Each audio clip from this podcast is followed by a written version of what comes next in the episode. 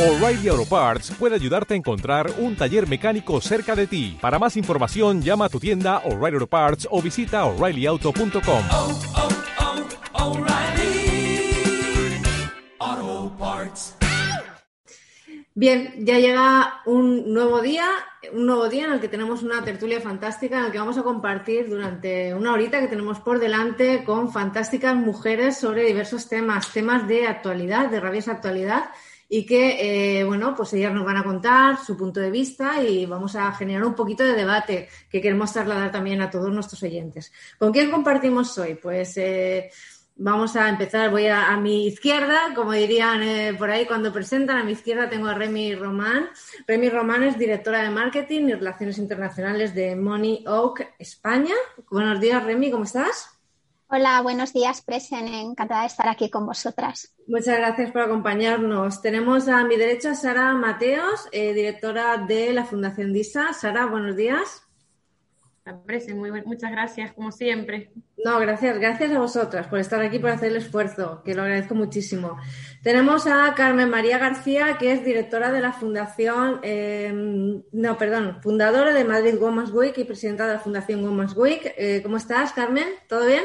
Muy bien, encantada de compartir otra vez pantalla con estas fantásticas mujeres. Pues sí, ahora verás tú lo que da de sí esta, esta horita que tenemos por delante. Y por último, aunque mm, podríamos decir que dejamos lo último para lo mejor, pero no, porque todas son exactamente iguales de buenas, pues tenemos a Joana Trujillo, que es abogada y consultora de internacionalización de empresas. Muchísimas gracias, Joana, por acompañarnos. Muy buenos días a todas, encantada de conocer y saludar y, también pues agradecida de volver a participar en, este, en estos debates tan interesantes y nutritivos para todas.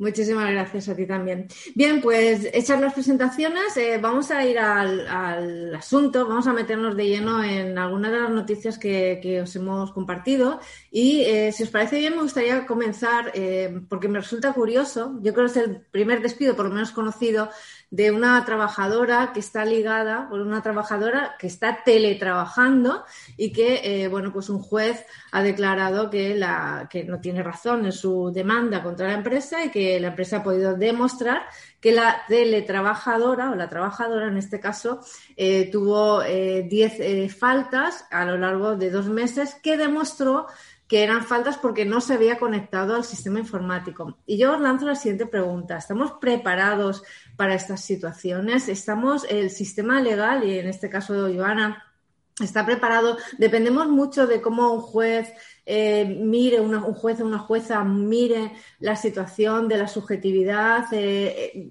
¿Cómo de alguna manera se barajan estas cuestiones? ¿Qué me, qué me apuntáis sobre esto? ¿Cómo lo veis? Bueno, eh, yo lo que creo es que evidentemente cuando un, juez conoce un asunto, pues por una parte fundamental, pues la discrecionalidad y los aspectos subjetivos, eso pues depende mucho de, pues, del juez que, que conozca el asunto. Creo que no estamos pre preparados, eh, bueno, no es que no estemos preparados, sino creo que eh, la, la, instauración de, de, esta nueva fórmula de trabajo todavía está pues un poco ahí en, en stand-by, estamos en una especie de, de, periodo de gracia, ¿no? De, de cómo vamos a, a, a instaurar eh, pues esta nueva fórmula de trabajo. Si bien es cierto, eh, yo creo que por parte del empresario tienen que, pues, eh, tienen que existir eh, los métodos y las alternativas para, para, el control, ¿no? Porque al final, pues, eh, un trabajador y un empresario no dejan de tener una relación contractual y laboral donde cada una de las partes tiene que cumplir con sus obligaciones, ¿no? Entonces, en ese sentido, creo que, eh, pues, la legislación está intentando, eh, pues, adaptarse a las nuevas circunstancias sociales, pero sí que es verdad que, eh, pues, estamos en un periodo todavía de flexibilización. Le, bueno, Vamos allá. eh, estamos en, en, este periodo y que cuesta todavía un poco, ¿no? Uh -huh. ¿Y los demás qué opinan? ¿Cómo lo ven?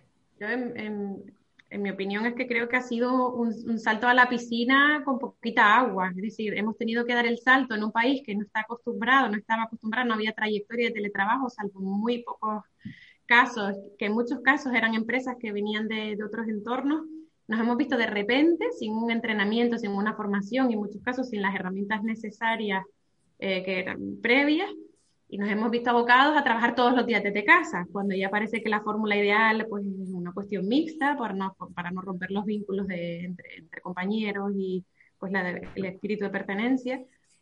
Eh, y si bien es cierto que, bueno, pues todo esto que digo, que ha sido como muy a lo bestia, muy a lo loco en, en muchos casos, eh, al fin y al cabo, la, la, de las pocas herramientas de, de, control ahora mismo de la presencia o de la, de la capacidad de trabajo del, y de compromiso del, de los miembros de un equipo, pues va pues del seguimiento de las herramientas informáticas. Hay puestos que sí permiten valorar si el trabajo se desarrolla, eh, objetivamente se consigue y en otros eh, eh, no.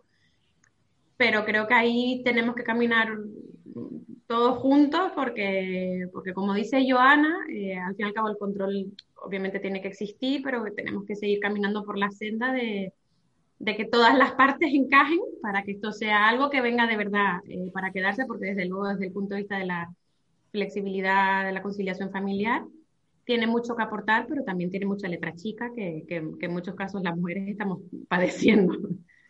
Y ahora vuestras reportaciones, Remy y Carmen, me gustaría eh, aportar también lo siguiente. ¿Estaríamos preparados los españoles eh, con nuestra mentalidad? Eh, ¿Asumimos la responsabilidad que implica teletrabajar? Porque, bueno, el, el, comportamiento de esta, de esta persona que fue despedida o la actitud de esta persona que fue despedida no encaja mucho ¿no? con, con un sistema de decir, tengo una obligación que cumplir tengo que asumir, aunque esté en casa, ¿no? Que hay veces que cuesta diferenciar, ¿no? Que cuesta separar, pero ¿creéis que nos falta responsabilidad a la hora de abordar este teletrabajo? A ver, yo mmm, me quedo con unas, unas palabras que ha dicho Sara, ¿no? Que ha llegado para quedarse. Es cierto que hay que legislarlo, ¿no?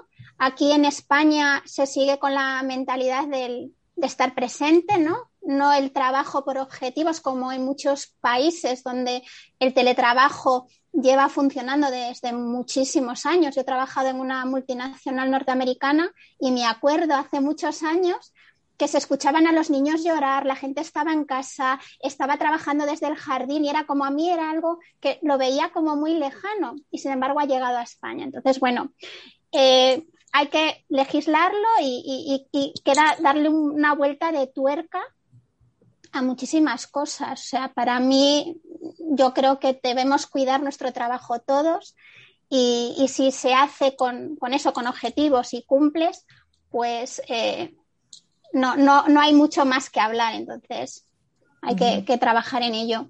Uh -huh. Okay. Hombre, yo creo que como todas las, las, le las, leyes, las legislaciones, y llega a base de golpes, ¿no? O sea, siempre estamos, llevamos años diciendo que tenemos que teletrabajar, nosotros las mujeres, mm, sobre todo, nos empeñamos en, en, el teletrabajo y el teletrabajo no es, es un engaño, o sea, al fin y al cabo es un engaño. Creo que hay que regularlo y hay que seguirlo con una normativa muy específica y muy no, no, seguida, pero sí que cambiando muchas cosas, ¿no? Pero, pero llevábamos años hablando de ello. Entonces, de golpe llega una pandemia como la que nos ha llegado y no sabemos cómo actuar. Entonces, yo no es que esté de acuerdo con lo que, con el despido de esta, de esta chica, de esta señora o de esta mujer que trabajadora, pero sí que es verdad que hay alguna, tenemos que, los empresarios tienen que, que de alguna manera controlar si sus trabajadores están o no ¿no? Porque cuando una persona no es responsable, entonces, si todos somos responsables, fenomenal, porque todo funciona y todo fluye. Si no puedes trabajar en una hora, pues trabajas media hora más tarde porque tienes que hacer, porque tienes que salir, porque tienes que, o porque te tienes que despejar simplemente, porque cuando estabas en la oficina y ya no podías más, salías a la calle pero ahora tienes que, que, hacerlo de otra manera, despejar tu mente para poder seguir siendo productiva, ¿no? Pues si somos responsables, pues no pasa nada, pero cuando, ¿qué pasa cuando una persona no es responsable? Ojo, no digo que esta señora no, no sea responsable, uh -huh. porque no conozco el caso en profundidad, ¿no? Habría que, que, ser abogado o meterse ya de lleno en ello, pero sí que la empresa tiene que tener una, una unas pautas para poder controlar a sus empleados, que no es en, este caso controlarlos para que trabaje, es controlar el trabajo que está haciendo desde casa, eh, si lo está haciendo, si lo está aprovechando para trabajar o para hacer otras cosas, ¿no? Uh -huh. Y ella creo que era administrativa. Uh -huh. eh, creo que, que, debía, debía tener un control mayor porque si falta una administración, si faltas mucho y no contestas en una administración, siendo administrativo, es, es llamable, llama la atención, por lo menos, ¿no? Es que hay puestos de trabajo, si, si me permites, que, que te puedes permitir, bueno, si, no, si yo rindo mejor de madrugada, pues trabajo de madrugada. Claro. Mientras salga el trabajo, pues, pues ni tan mal. Pero hay otros puntos críticos en, en todas las organizaciones que al fin y al cabo hay que estar, hay que estar en determinadas horas porque el grueso del trabajo tiene que salir. Entonces yo creo que ahí va pues lo mismo del, del aprendizaje. Hay responsables de equipos que hiperventilan si no tienen al equipo ahí al otro lado cuando levantan el teléfono, esos responsables de equipos también tienen que aprender que mientras el trabajo salga, pues, y obviamente hay que formar eh, pues reuniones y puntos de encuentro, pero mientras el trabajo salga, pues, pues perfecto. Pero claro, como ha venido tan a lo loco, pues ahora hay que ir encontrando los, las zonas de, de- confort o de, de buena gestión para, para evitar pues, sustos, disgustos y que los trabajos no se cumplan. Claro, volvemos, a- volvemos a otra vez a, a sacar el, el tema de teletrabajo sí, teletrabajo no. Cuando el trabajador el teletrabajo yo creo que es bueno. O sea, ya, pero también es una manera, hay que, hay que controlarlo, hay que poner unas pautas, una medida, porque al final lo que queremos es un trabajo por objetivo, o sea, que el trabajo salga, ¿no? Me da lo mismo, como decía Sara, que es a las 3 de la mañana. Si yo soy más productiva a las 3 de la mañana y luego por la mañana me quiero ir a tomarme un café porque estoy en Bavia, pues me pongo a trabajar a las 3 de la mañana, pero mi trabajo va a salir a, a su tiempo. El objetivo va a ser cumplido, con lo cual no soy una rémora para el equipo. Y una, una cosa, perdón, una cosilla, que, que realmente esta noticia ha trascendido, pero bueno, yo por lo que he visto eh, eh, a simple vista, eh, estaba muy justificado porque las faltas eran continuas. eh, eh, la, la trabajadora no pudo demostrar que efectivamente eh, había desempeñado su trabajo como correspondía. Entonces, bueno, en este caso ha trascendido, pero estoy segura que hay muchísimos otros, porque se ha visto en las noticias de empresarios que han tenido que contratar detectives para comprobar que sus trabajadores no estaban en el gimnasio en su hora de trabajo, que no estaban eh, pasando eh, el día en una terraza tomándose un café o que no se habían ido de compras a, a un supermercado. Entonces, bueno, esto ha trascendido. La noticia está muy bien justificada y, de hecho, el juez no le da la razón a la trabajadora. Y, y como este caso, habrá cientos en España. Y, y yo eh, apoyo eh, el mensaje dado por Carmen. Hay que ser responsables, responsables con nuestro trabajo, con nuestra vida. Y, y- y- y es eso, que, que al final eh, depende de nosotros, como todo. O sea, e- es, es- es nuestra actitud y nuestra responsabilidad. A mí me llamó la atención la noticia porque, bueno, realmente es el primer despido que yo conozco vinculado a este tipo de trabajo, pero a mí me, gusta esto de darle siempre a la vuelta, a la vuelta a las cosas, ¿no? Y ir un poco más allá. A ver, esta trabajadora fue despedida en mayo del año pasado, justo, o sea, llevamos dos meses de, estado de, de alarma, de confinamiento y demás. Y yo me pregunto, aparte de que esto del teletrabajo nos ha caído como un jarro de agua fría, eh, psicológicamente, ¿cómo hemos abordado? eh, eh, no, no, no puede ser que nos hayamos visto superados en un momento dado por la situación que hemos vivido. Es decir, hay mucha gente que no ha sabido eh, gestionar adecuadamente las situaciones que, que- que hemos vivido, ¿no? Que al final es algo pues oye, como, como muy, muy grande, ¿no? Que nos ha venido muy grande. No puede ser que no sepamos, aparte de esa falta de responsabilidad, que efectivamente ahí, está, ¿no? Pero que no hayamos sabido gestionar adecuadamente todo lo que nos ha pasado, que nos ha pasado en muy poquito tiempo y de repente la gente pues hace cosas que dices tú, es que esto no tiene sentido, es decir, no tiene sentido que no hagas lo que no tienes que hacer. Sin embargo, la gente lo ha hecho, ¿no? ¿Creéis que, que estamos todavía gestionando esto y que hay personas que no han sabido gestionar esta situación? Y hay gente que todavía se quedó en marzo de 2020 y que todavía no, y que no ha podido caminar. ¿Cómo lo veis? Los primeros meses fueron, yo, yo tenía por mi trayectoria profesional, ya venía de teletrabajar también, con lo cual yo me sabía las normas. De primero de teletrabajo, no trabajar en pijama. Segundo de teletrabajo, todas esas cosas yo las tenía súper interiorizadas. Pero es que el teletrabajo vino con niños en casa, con, sin apoyos externos, sin posibilidad de salir. Entonces, es que, como decía al principio, es decir, fue absolutamente a lo bestia. Y en muchos casos el teletrabajo, el- la fórmula que para mí ideal ya no es solo el discurso de teletrabajo sí, teletrabajo no, sino es flexibilidad. Es decir, que el trabajo salga y que haya la oportunidad de llegar un poco más tarde, salir un poco antes, eh, trabajar en casa un día si lo necesitas, trabajar una serie de horas. el, antes el teletrabajo en muchas empresas grandes llegaba cuando pasabas una serie de, de- de pasos previos, es decir, tenías una, un- una cierta antigüedad en la empresa, habías cumplido objetivos de forma correcta y ahí poquito a poco se iba abriendo la puerta a, a- a más o menos posibilidades de teletrabajo. Lo que decía al principio, nos ha llegado sin preparación y las cifras que nos llegan ahora mismo a la fundación de, de colectivos sociales muy tocados a nivel anímico, a nivel emocional, la salud mental está bastante tocada en el mundo adulto y también en el, en el ámbito de los, de los menores. La situación ha sido, no es una prueba de fuego, que al final ha sido una absoluta locura y no había nadie preparado para, para la envergadura de, de- de todo lo que ha ocurrido, con lo cual hay que ir metiendo cordu- en cordura todo, todo esto que ha pasado. Pues sí. Yo creo que, a ver, esa noticia es de mayo, evidentemente llevábamos dos meses, o sea, dos meses de... Entonces, creo que al principio lo que hemos, lo que, vino a encerrarnos en casa fue un alivio. O sea, aparte de que eh, hubiéramos tenido que dejar, que yo dejé muchas cosas por hacer y, y que repercutieron mucho en, en la fundación, sí que fue un dice, bueno, vale, vamos a estar 15 días, después otros 15 días. Nunca llegamos a pensar que iban a ser tanto tiempo, ¿no? Nunca llegamos a pensar. Entonces, creo que al principio eso de no trabajar en pijama, decía, bueno, pues si, si van a ser 15 días, yo voy a estar aquí de vacaciones. Que los niños, que no pase nada, que hagan lo que sea. Pero claro, eso luego reconducirlo con un cansancio mental es un problema.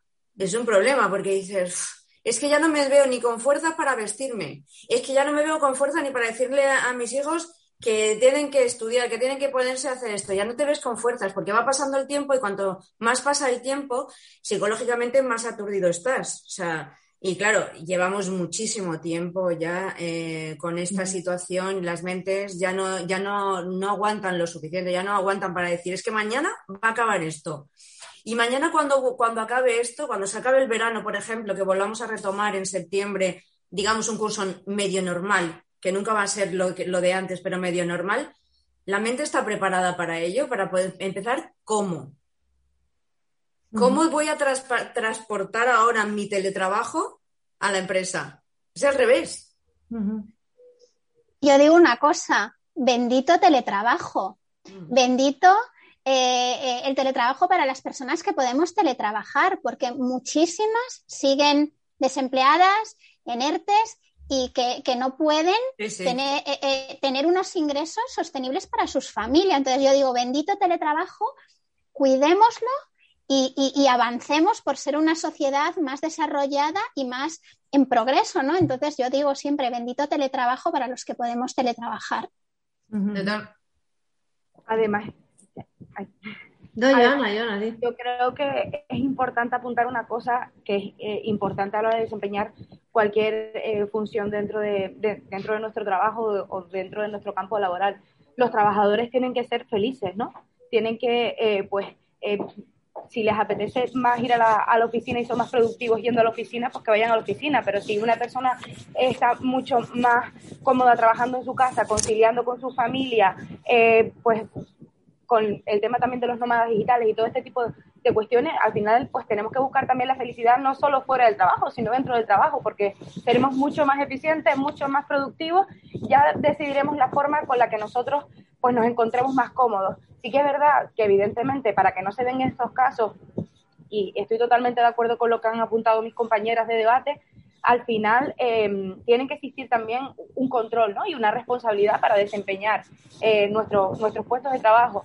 Pero si bien es cierto, también tenemos que ser felices en ello. Si nosotros estamos mucho más cómodos eh, pues desarrollando nuestras funciones desde nuestra casa o, estamos más cómodos desde la oficina o estamos más, más, más cómodos eh, haciéndolo en, en un país totalmente diferente del, de- del, del que estamos contratados, pues ¿por qué no? Al final, pues lo que tenemos que preocuparnos también es eso y al final también es una medida un poco también del tema de la responsabilidad social corporativa, ¿no? De buscar la felicidad y, y- y- la productividad de los trabajadores. Eso es lo que considero yo y creo que el, el teletrabajo vino para quedarse y me gustó mucho la frase que dijo antes Sara de eh, íbamos a lanzarnos a la piscina pero había poca agua, no estábamos preparados, pero hay que empezar, hay que empezar y hay que empezar a legislar y, y las, las leyes se emprenden porque se dan unas circunstancias sociales y unas necesidades que, que, se tienen que reglamentar. Y ahora mismo tenemos esta necesidad que hay que legislar, que hay que reglamentarla y evidentemente cumplirla. Tenemos tantas necesidades, Joana, que legislar, que, que, abordar y todo lo que nos va a venir por delante que, que no va a haber tiempo. Eh, hemos empezado haciendo referencia a una noticia que se produjo el año pasado, ha salido la sentencia ahora recientemente, fue en mayo. Eh, hablamos de que empezó ese estado de alarma que ya finaliza hoy mismo, hoy sábado finaliza este, estado de alarma. Con esta noticia, eh, bueno, pues eh, por comunidades, hay comunidades que la van a abordar de manera diferente. Algunas van a abrir pues su territorio para que puedan salir y entrar, otras van a abrir eh, el tema de la hostelería y el ocio nocturno hasta las 2 de la mañana. Canarias, por ejemplo, va a seguir con las mismas medidas que tenía y se van a, a regir por los niveles de alerta que hay.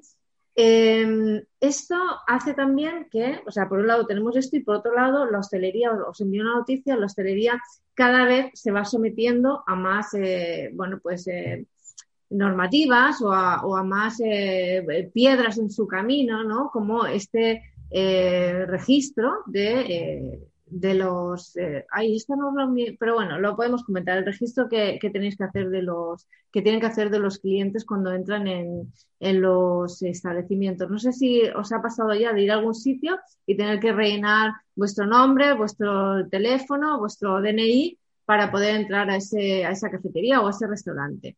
Eh, ahora mismo estamos en una vorágine de situaciones diferentes, ¿no? De marcos legislativos diferentes, de normas diferentes. Y en medio sigue estando esta, esta hostelería que eh, yo, el otro día hablábamos con, con, una persona que decía yo, sinceramente, no voy a hacer nada de ese registro, que me pongan a un policía en la puerta y que controle a los clientes. Yo no me someto a esto, ni tengo una, un sistema para proteger esos datos que son privados y demás.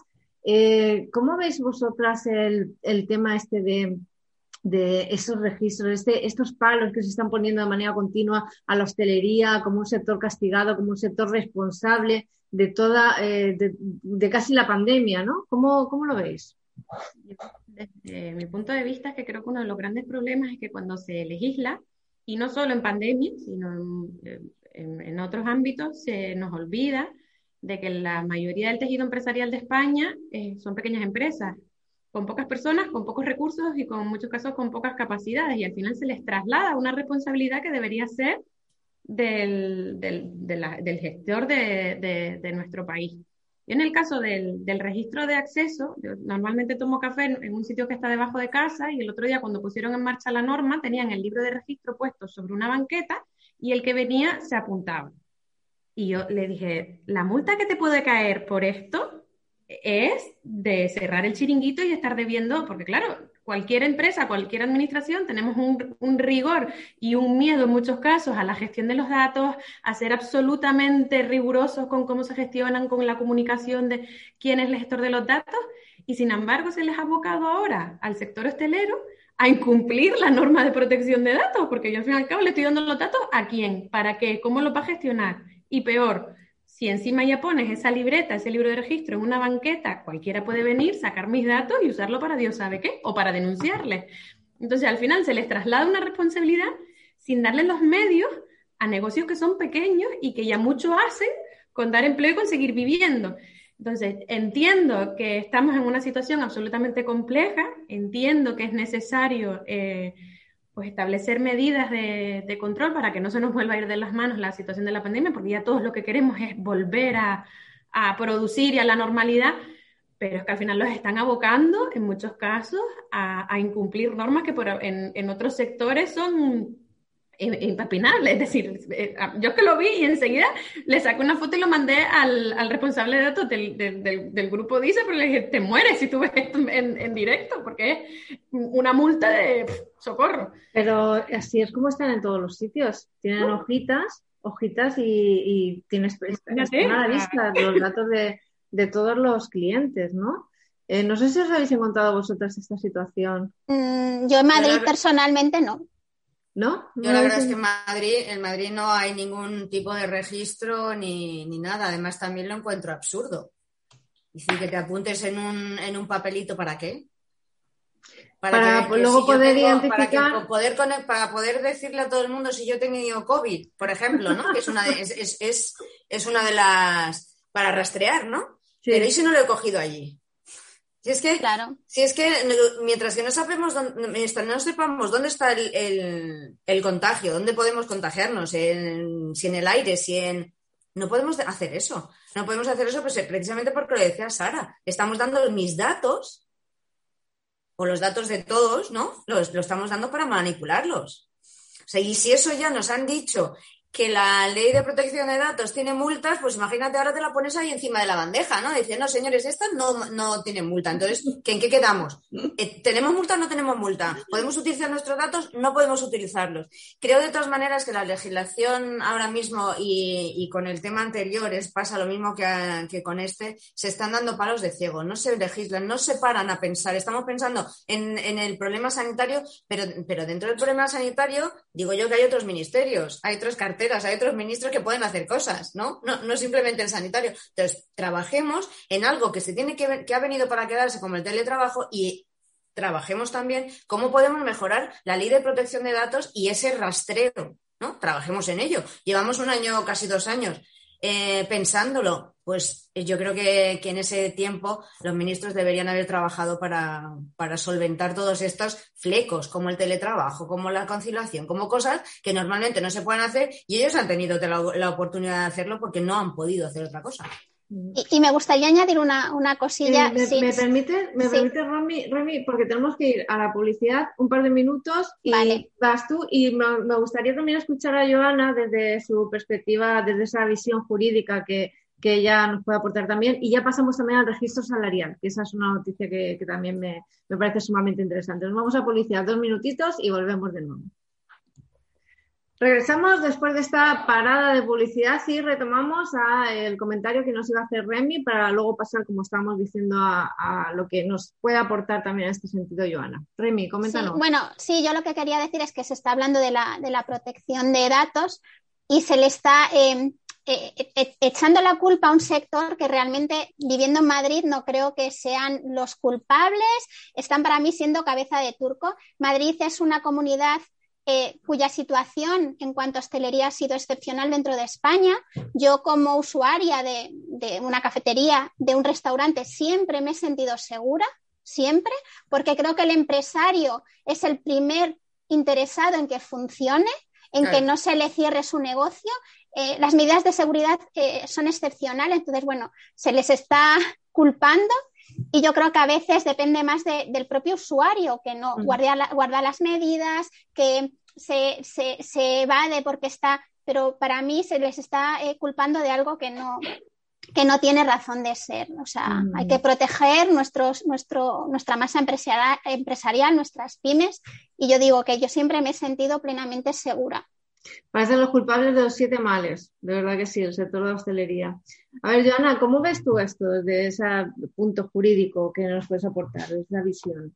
Yo considero que la legislación en ocasiones es bastante incongruente. Existen muchos vacíos legales y al final yo creo que la, por parte de- del legislador lo que tiene que es pues, conocer la realidad social al final, ¿no?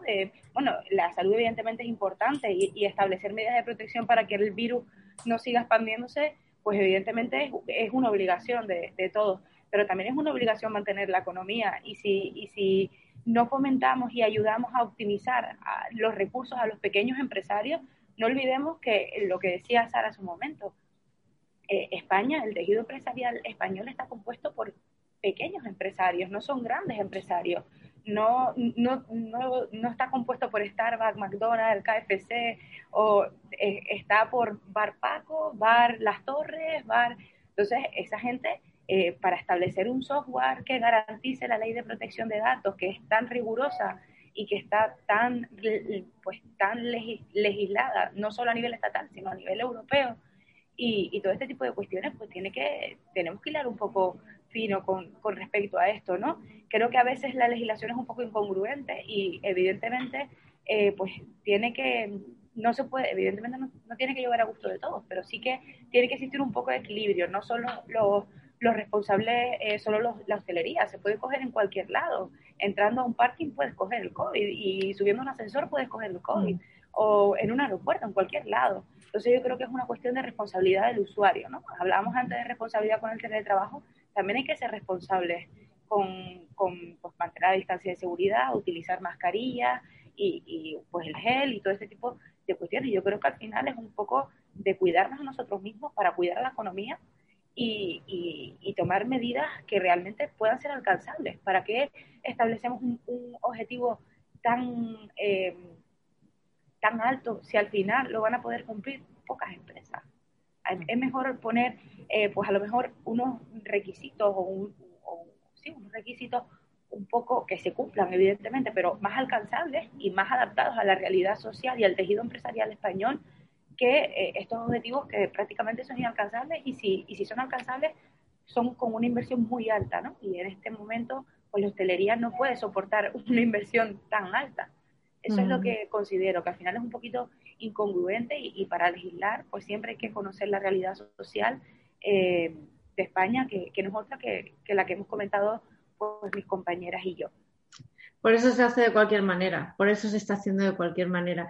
Pero estamos hablando de que España es un país de pymes, de empresas chiquititas, y ahora desde el 14 de abril eh, tienen obligación, las eh, pymes, las empresas de más de 50 trabajadores, tienen la obligación de tener ese registro retributivo que bueno, es una medida de, para fomentar, para promover la igualdad, que está recogida en el artículo 28 del Estatuto de los Trabajadores y que, eh, bueno, pues hay muchos empresarios, empresarias que dicen es que no tengo los recursos, no tengo los medios, no lo he hecho nunca, eh, y sin embargo hay que hacerlo porque además se exponen a sanciones eh, muy, muy elevadas. Es decir, no solamente por el factor sanción, que está ahí, está claro, sino que, eh, bueno, tenemos que, que abordar la necesidad de que esto se haga porque es una medida que efectivamente va a contribuir a, fomentar, esa, a reducir esa brecha de, de, en la salarial ¿no? que hay entre hombres y mujeres. ¿Cómo, cómo veis esto? ¿Cómo, ¿Cómo se palpa el ambiente en vuestros entornos?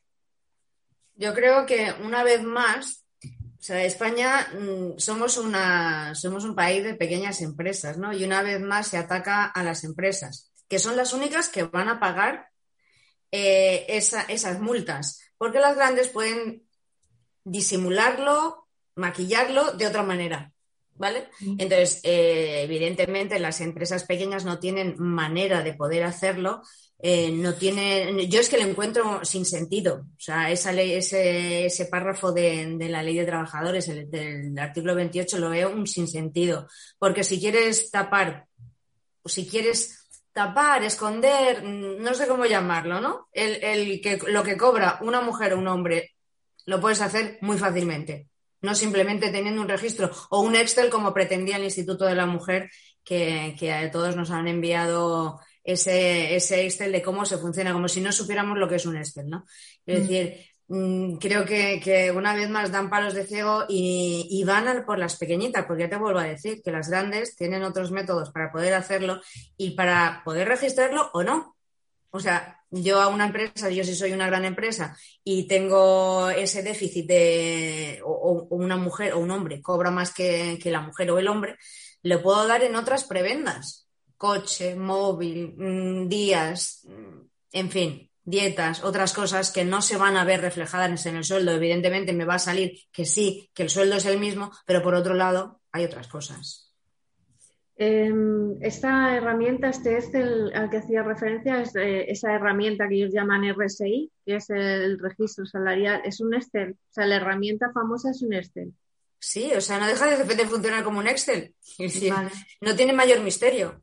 Quizá tenga alguna casilla más o alguna fórmula más que, la que, que el Excel lo permite, ¿no? Pero que es sencillo manipular y hacer. ¿Y cómo lo ven las demás? Yo, yo es que estoy estando de acuerdo con lo que apunta Carmen, que hay muchas maneras de poder eh, maquillar esas cifras o de dar prebendas, como ella comenta. Eh, ¿De verdad creéis que puede haber un interés más allá de, de esa, eh, bueno, tema histórico, tema histórico que pueda haber en las empresas que efectivamente antes había una desigualdad palpable o una brecha salarial palpable. Eh, yo creo que al final eso es como que se ha quedado instaurado, es como una, como algo que está ahí, que, que se sobreentiende que está ahí y que al final pues depende muchas veces de la antigüedad, depende muchas veces de factores, pero X, pero que creéis de verdad que hay una, un interés por las empresas de, de beneficiar a unos en detrimento de otros o que a la hora de establecer esas, eh, bueno, pues esas retribuciones se tiene en cuenta efectivamente si eres un hombre, si eres una mujer. ¿Eso cómo lo veis vosotras? Yo, a mí me cuesta pensar que a día de hoy existe ese sesgo forzado, es decir, otra cosa es que estés en un sector que esté especialmente masculinizado o que al final siempre los cargos directivos eh, caen en, en hombres. Eh, A mí a lo mejor me preocupa más la estructura vertical de, de las organizaciones, porque al final nosotras siempre estamos de, de la mitad para abajo por muchos motivos y obviamente los salarios de la mitad para abajo suelen ser inferiores, salvo que lleve 40 años en la empresa.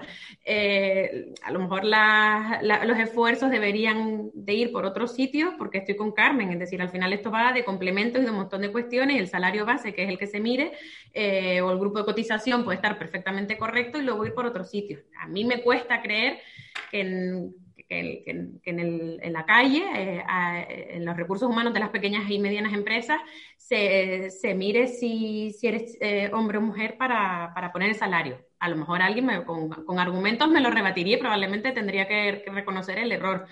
Pero yo creo que una vez más va de responsabilizar a las empresas de cuestiones de más carga de trabajo, de más burocracia, de que al final lo que van a hacer es generar, desde mi punto de vista, todo lo contrario. Es decir, tengo que cumplir ese trámite, que es como presentar el modelo 47 del, del impuesto Sí, X, sí, sí, sí. lo harán así para cumplir y no generará eh, ningún cambio que sea de verdad que repercuta sobre Claro. nuestra empleabilidad, sobre nuestra capacidad de eh, romper techos.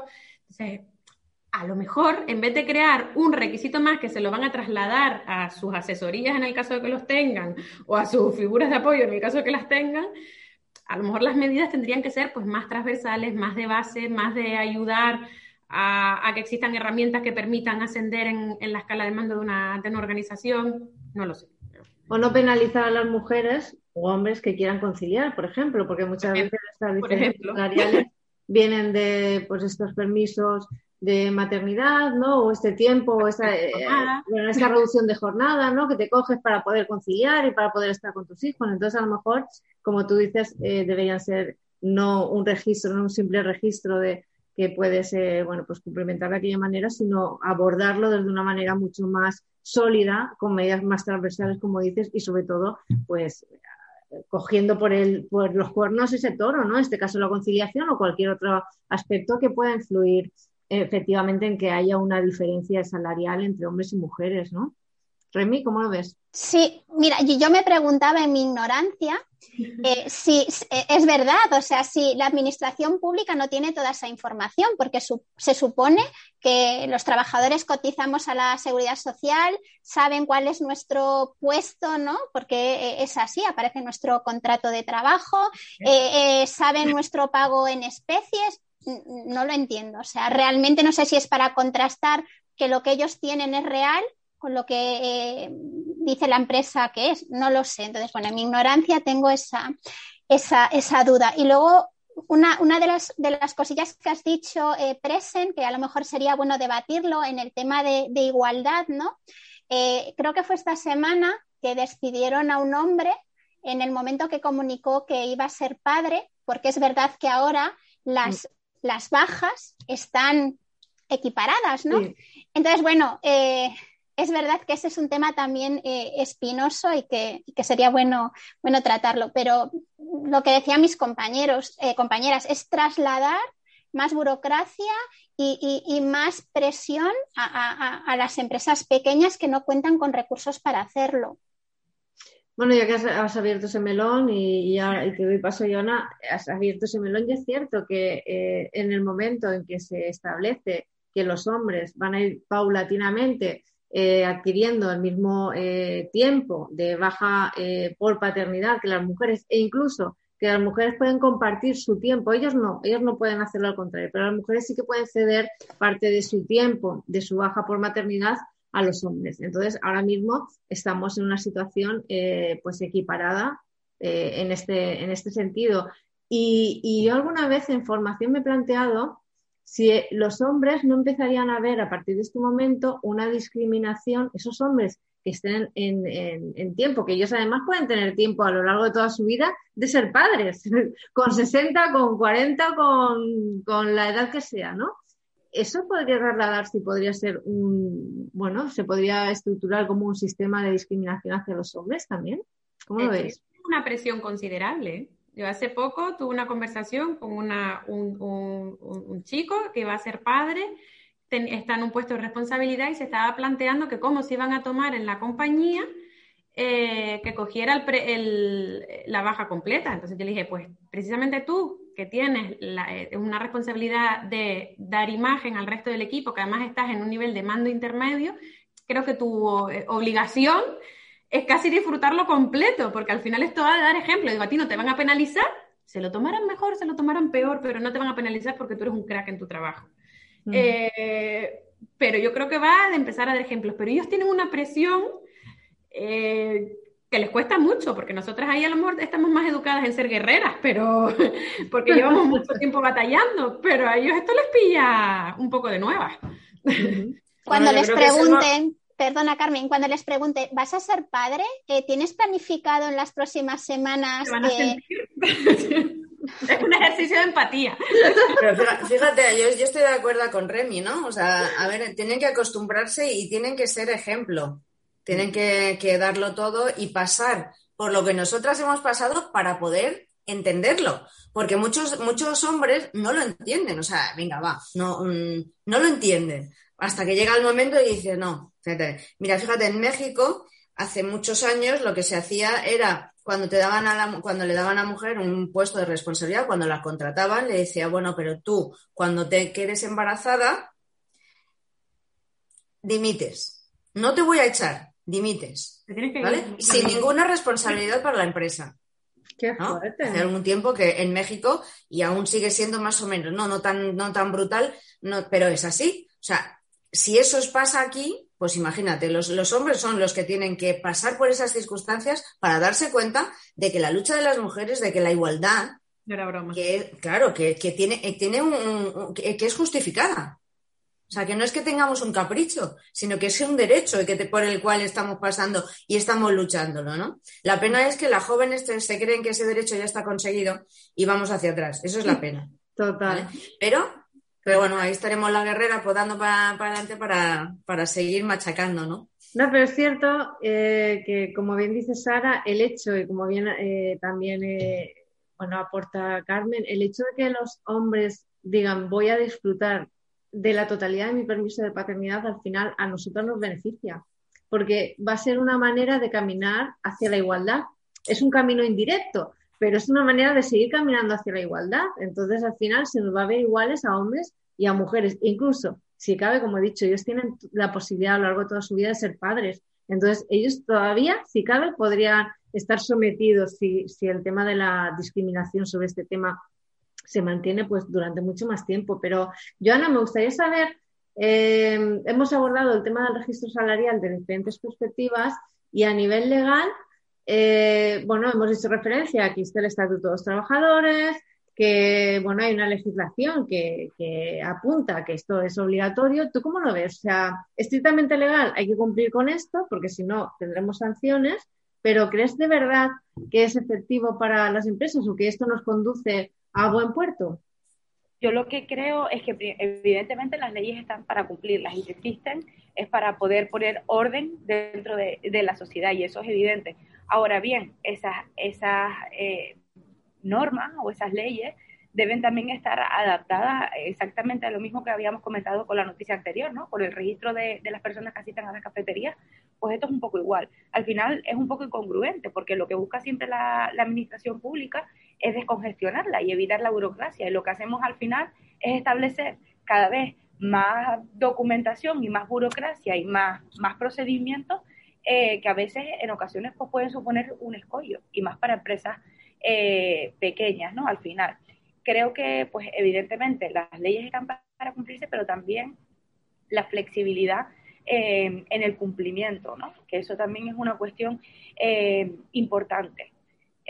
Bajo mi punto de vista, eh, considero que el, el tema de la existencia de, de la brecha de género es un fenómeno que evidentemente ha existido, pero es verdad que cada vez más se están estableciendo medidas para que no exista, como es el caso de los, de los planes de igualdad, que también se han establecido como eh, obligatorios como de carácter obligatorio para las empresas que tengan más de 50 eh, trabajadores. Si bien es cierto, es un poco duplicar el trabajo, porque uno de los puntos fundamentales dentro de los planes de igualdad es el tema de la brecha salarial y se incluye dentro de un apartado, dentro de los planes de igualdad, se establece un apartado en donde se hace una declaración de cuántas personas, eh, pues el carácter retributivo por hombres, por mujeres, por categoría. Entonces yo creo que es un poco duplicar ¿no? Eh, em, el trabajo en ese sentido y al final, pues, eh, al final congestionamos más la administración. Em, de ahí que, bajo mi punto de vista, sea un poco incongruente todo esto. si bien es cierto, sí que me gustaría hacer un pequeño apunte al tema que acabamos de hablar ahora, ¿no? Yo eh, pues creo en la igualdad de oportunidades entre hombres y mujeres. Creo que las personas pues debemos acceder a nuestros puestos de trabajo por nuestra actitud y nuestras aptitudes, por nuestras habilidades y, no por nuestra condición al final, ¿no? Em, eh, eso pues creo que es una forma. Sí que es verdad que estamos en, una, en, un, eh, en un momento de transformación en todos los estamentos, tanto sanitario, económico y evidentemente pues también a nivel de, igualdad y, considero que, nos debemos concienciar en, todo esto, en que estamos en plena transformación, que tienen que existir mecanismos para el cumplimiento de, estas leyes, pero evidentemente las leyes se tienen que aprender con, un poco de congruencia, ¿no? Si, tenemos eh, pues estas circunstancias y ya está establecido un plan de igualdad con una obligatoriedad de que uno de los apartados o epígrafes que debe tener ese, ese plan de igualdad es la brecha salarial, no dupliquemos ese trabajo. Ya, ya está establecido en un plan de igualdad. Al final, las, las características eh, pues van a ser bastante similares. A lo mejor em, no tendrán la formación tan, tan, tan detallada, pero nosotros eh, en, la empresa en la que trabajamos acabamos de implantar el plan de igualdad y uno de, los aspectos que recoge es el tema de la brecha salarial. Hablando de planes de igualdad, eh, Joana y todas, em, ¿creéis que el hecho de que sea una, de que sea una medida eh, obligatoria en estas empresas de más de 50 trabajadores, ¿creéis que eh, efectivamente va a favorecer la igualdad o simplemente se va a ver una vez más como otro trámite que hay que hacer, como cuando hicimos el sistema de gestión de calidad, cuando hemos hecho el sistema de gestión medioambiental, pues ahora hacemos un plan de igualdad. ¿Creéis que va a servir para algo esa obligatoriedad o, o bueno, eh, en definitiva es un, un, papel, un documento más o un trámite más. Es un mecanismo de control al final, eh, porque eh, ese plan de igualdad pues recoge muchas cosas pues que son, son importantes, ¿no? al final, pues yo creo que es una fórmula un poco de, de, controlar si se están cumpliendo, si no se están cumpliendo pues las reglas y, las normas. Yo creo que es un mecanismo de control.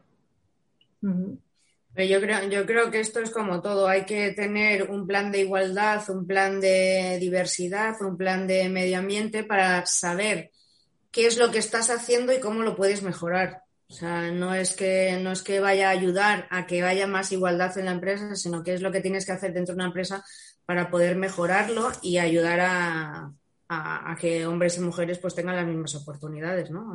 Pero, bueno, ¿Pero que las empresas lo ven así? Que las empresas chiquititas, las empresas pequeñas, que es el 90, repetimos, 98% del tejido empresarial español lo ven así, como, como pues eso, oye, pues me, voy me va a ayudar a situarme, en qué punto del camino estoy. Es que ellos no lo necesitan. es que ellos no lo necesitan. O sea, yo creo que a partir de 50, y ya me parecen muchos, 50. o sea, muy, muy pocos, eh, son los que lo necesitan o necesitan verlo, pero pequeñas empresas no lo necesitan porque bastante tienen con sobrevivir o ver cómo pueden sacar su, su trabajo adelante como para que estén preocupados para una por, una por un plan de igualdad, ¿no? Ellos no lo necesitan, yo creo. No, ¿eh? pero por, ese tamaño sí, estamos hablando de pequeñas y medianas empresas. Es verdad que están las microempresas, que están las pequeñas empresas, pero esas medianas empresas que sí que entrarían dentro de esta obligatoriedad de tener el plan de igualdad, eh, al final, eh, como tú dices, la mayoría de empresas en España están preocupadas por la supervivencia más que por otras cosas, ¿no? Entonces, eh, quienes tengan la obligación de hacerlo, ¿creéis que lo van a ver como una ayuda? para situarles en, en este camino que tienen que, que emprender, eh, para poder, bueno, pues cumplir con todo lo que tienen que cumplir y hacer las cosas bien? ¿O, Sí o que es una ayuda, que- otra piedra más en el camino? No, así que, a ver, es una ayuda, ¿no? A partir de 50 empleados ya, eh, yo que consta, a mí me parece pocos, ¿eh? O sea, que debería, debería, el baremo debería ser un poco más, pero que a partir de 50 empleados que tengas la obligación de hacerlo, a mí, a mí me parece importante que, que puedas ver y valorar qué es lo que tienes que hacer, porque ya 50 empleados ya, ya es bastante, para que puedas hacer cosas, ¿vale? Eh, ya puede haber una desigualdad, ya puede, ya puede, y ser ejemplo para otras. Yo creo que es necesario, es necesario mm, siempre y cuando, o sea, no es obligatorio. El plan de igualdad no es obligatorio tener el 50%, sino que ir mejorando conforme lo vas haciendo, conforme van pasando los años. Con lo cual tú tienes una base a la cual mejorar año tras año, que no quiere decir que lo tengas el 100% todo. Tú haces primero un análisis y después ya puedes ir mejorándolo.